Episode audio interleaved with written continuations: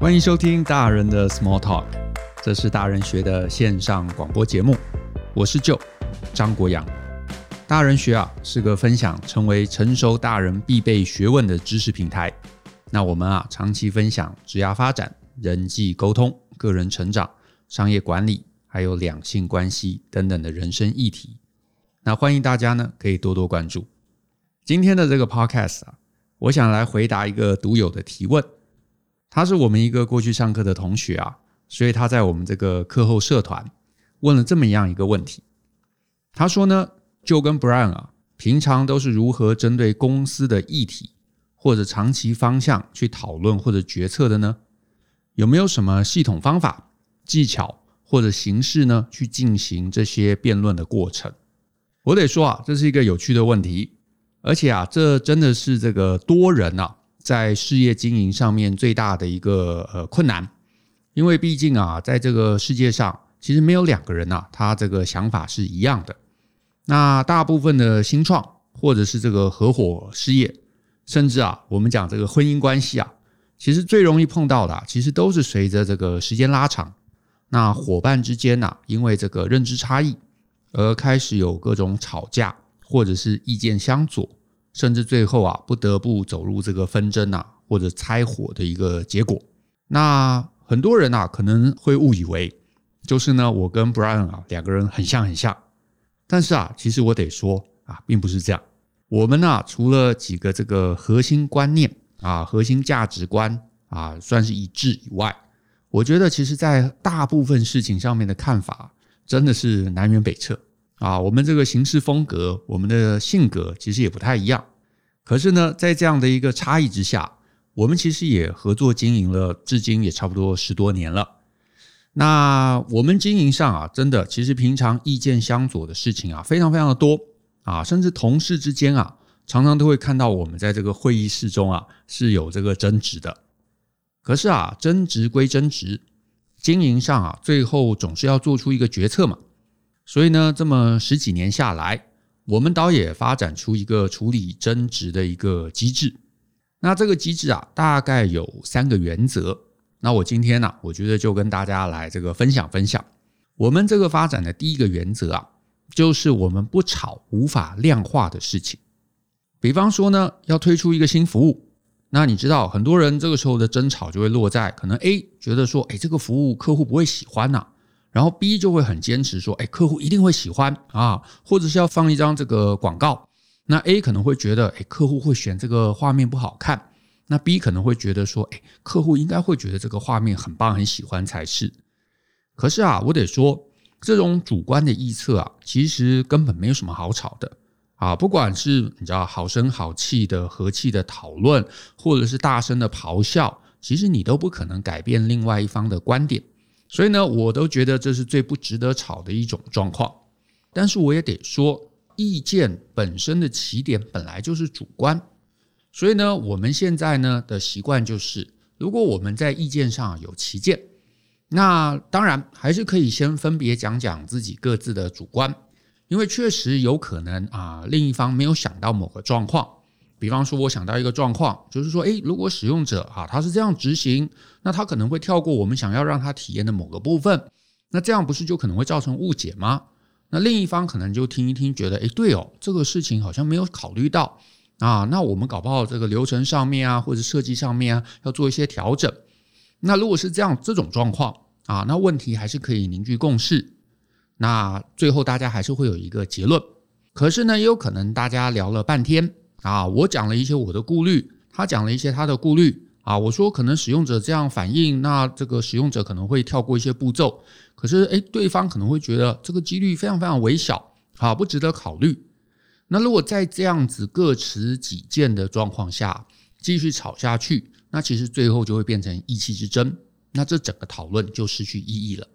那所以呢，面对这个时候该怎么办呢？还好啊，我跟这个 Brian 都认同的原则。就是如果我们各持己见啊，都是主观的意见，没办法判断的时候，那唯一能做的就是想办法取得市场的回馈。简单讲，看法起见啊，就有可能表示两方都是对的啊，也可能两方都是错的。那这个时候，我们必须收集数据、收集资料，来找出哪一个可能性最高，我们该朝哪一个方向靠拢。那当然，我们可能去呃做一些使用者的访谈呐，问问大家的想法，问问大家的意见呐。甚至如果这个东西没办法靠几个人的访谈做出结论，那这个时候我们就会进入第二个原则。那第二个原则是什么呢？就是能不能透过实验来取得一些客观的资讯。换句话说啊，主观问题没有答案啊，可是两方都有观点，那唯一能做的就是设计一个小的实验，然后透过这个实验来取得市场的资讯或者是回馈啊。比方说，如果这是网站配置啊、广告的画面、广告的文字啊，那我们当然就可以做个简单的这个 A/B testing，对不对？可是如果这是一个新的模式啊、新的商业模式、新的商品、新的尝试，那我们各自有想法。那我们就看看能不能以成本最低的方式来进行看看。其实你做了，你会收集到数据，你甚至会有手感啊。那我们啊两个人其实判断能力都还不差。那很多事情呃会无法判断，是因为真的缺乏你知道做了那个事情的真实感。所以很多时候就是真的实验一下，我们就会得到一个比较明确的结论。举个例子。像我这几天呐、啊，在录我的新课程啊，就是那个销售专业服务的系统化做法。其中我刚录的一集啊，就是在谈直播这个模式好不好？因为啊，我就回忆到，我们其实去年年初啊，二零一九年的年初，我们其实就对这个模式啊，就一直有些研究。可是呢，我们两个对于这个细节都不太确定，不太肯定，觉得好像这是一个行销的方法，行销的机会。啊，因为那个时候 Facebook 一直在强调啊，直播的这个权重有在提升，可是我们又隐隐约约觉得这个模式在行销上面又有它的这个缺陷，我们两个讨论不出结论，所以我们就决定啊，不如就分别来用各自的习惯来做各类的测试。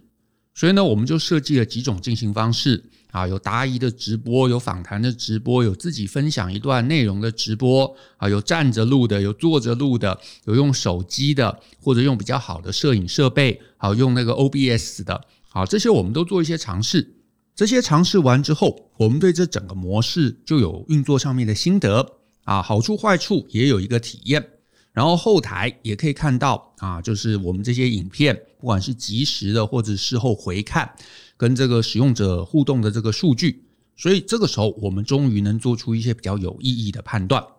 好，那这整个细节啊，我其实有收在这个销售专业服务系统化做法的第十八集里头。好，所以你有购买的听众，记得到时候要去收听一下。那我在今天这里啊，我比较不是要谈直播好坏。我比较要谈的是说，其实我们在这整个十几年的经营过程中，有太多类似这种无法判断到底怎么样才是好的啊，甚至有可能不是我跟他，不是我跟 Brian 意见上面的一个相左，甚至是我们跟市场上面的意见相左。那总之啊，我们在经营上碰到这种无法判断的状况，那我们现在唯一的习惯就是，也不要想那么多啊，就实验一下，收集数据。收集使用者的反应啊，那无论主观上，我觉得这个东西使用者怎么会喜欢？可是如果实验结果、市场的声音，它就是告诉我使用者喜欢，那我就只能低头啊。不然也是同样这样的一个态度，因为只要市场的声音说了，那坚持主观，这个时候就没有意义了。那结论明确，就往那边做，也就没有彼此争执的一个必要性。所以呢，我们透过这样的一个方式，其实化解了很多我们过程中啊，因为看法不同啊，可能吵架的这个机会啊，真的就化解很多。那再来啊，第三个原则是这样的，就是呢，如果一方没有想法，那我们就试着做出一些东西啊，来让对方理解。这什么意思呢？就是呢，我们其实在经营过程中啊，也常常碰到一个状况，就是呢，其中一方可能看到一个机会。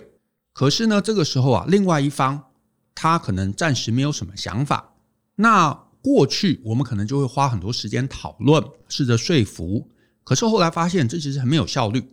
那我们现在的做法很简单，就是呢，如果没有东西之前，反正也不具体嘛，你去说服也没有意义。那不如就想办法做出一个东西，让对方看看，对方就会能理解。哦，原来 Brian 的意思，具体而言其实是这样。举例而言啊，这个去年年初的时候，也差不多是年初的时候，一月份、二月份，我们其实对于这个 Podcast，也就是现在这个节目啊，这整个平台，我们其实都觉得是一个该投入的时间点。可是当时啊，我自己其实是有点犹豫的，因为会觉得哇，做这件事情，呃，这个好像不容易，对不对？等于是开一个广播节目嘛，然后又不知道要放在哪个平台。设备什么东西的，好像也需要做很多很多的投入。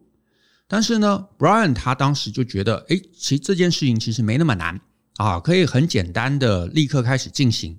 所以他就开始啊，自己先去设备了一个平台，然后拿了我们既有的这个设备，然后呢，他一口气啊，就这个录了这个大概四集五集吧，然后呢，才来跟我分享他当时的做法、他的流程、他的思考。然后我发现，诶，确实。如果照他这样的一个做法进行起来，没有我想象的那么难，没有那么辛苦，平台也很好用，然后也确实立刻就达到我们要制作 Podcast 这样的一个目的，所以呢，我也就诶被说服了，然后立刻就追随上来。可是呢，如果他没有做这整件事情，他只是一直努力说服我，那可是呢，我又不知道我当时觉得疑惑的那些困难点要怎么克服，那最后很可能两个人就变成没意义的争吵。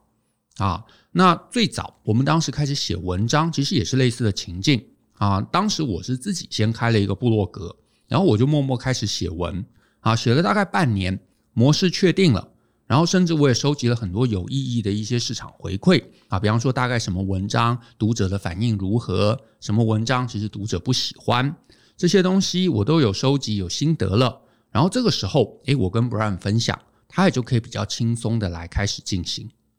啊，所以呢，这个其实也是我们针对，就是诶，有任何一方没有想法的时候，怎么去说服对方的一个执行方式。OK，好，所以我总结一下，我觉得啊，经营上面有纷争是常见的，但是大部分人呐，只是空谈感觉，空谈自己的主观想法。可是我得说，主观想法是不可能说服任何别人的。所以这个时候，如果可以，你尽量让自己的这个人生啊。就如同我们小时候做科学研究一样，实验、收集、控制变数，然后得出结论。那我唯一得说啊，我跟这个 Brian 啊，就是很庆幸的地方，我们两个啊都是这个工程师出身，所以呢，我们这个部分啊，对于实验这件事情啊，这个做事方式啊是很一致的啊。然后我们也非常的这个呃服从于市场法则，就是我们的想法不重要，市场的想法才是一切。所以呢，我们就一路用着这样的一个做事方式，度过了这样十多年的这个合作时间。那我是觉得很受用啊，也帮我们解决了很多的纷争。所以呢，如果呢各位听众，你把类似的方法拿来应用，我觉得你应该也可以跟各种性格的人一起合作，而且让事业稳固。好，那我们今天的分享就到这边，谢谢大家的收听，也希望呢你会喜欢我们今天的节目。那如果你对今天的节目有任何的想法啊，都欢迎在这个 Apple 的 Podcast 留言，或者到我们这个大人学的粉丝页啊，找到关于今天节目的贴文留言，让我们知道。那更多精彩内容啊，都欢迎透过节目下方的这个说明栏的连接，或者是呢 Google 来搜寻大人学。那我们有文章的知识平台，还有各类精选的实体，还有线上课程等你来探索。最后呢，别忘了追踪我们大人学粉丝页，我们每天都会有不同的内容跟你分享。希望大家继续跟我们一起相信、思考、勇于改变。下次见喽，拜拜。